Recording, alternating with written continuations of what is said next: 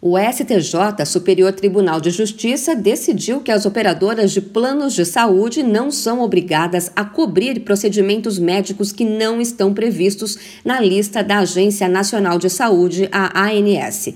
Isso vale para exames, terapias, cirurgias e oferta de medicamentos, por exemplo. Ainda cabe recurso contra essa decisão.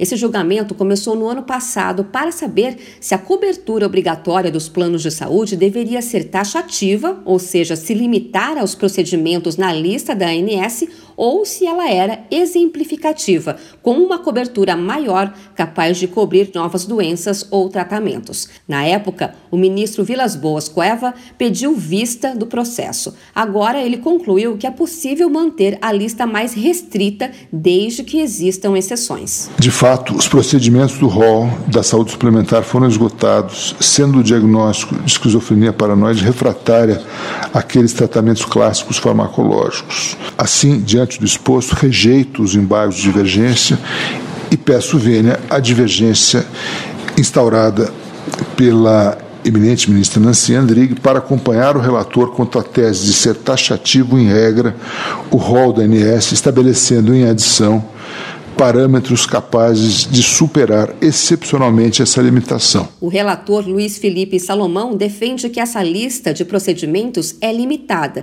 mas também deve contemplar algumas exceções. A ANS atualiza esse documento a cada seis meses.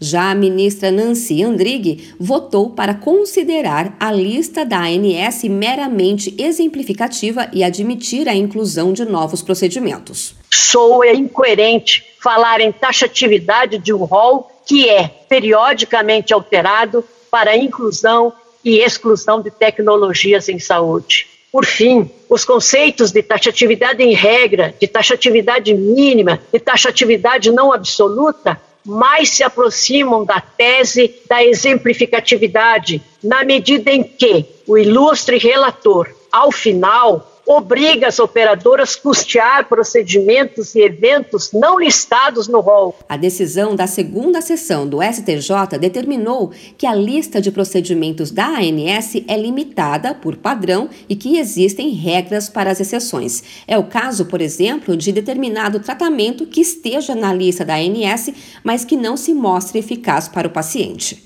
De São Paulo, Luciane Yuri.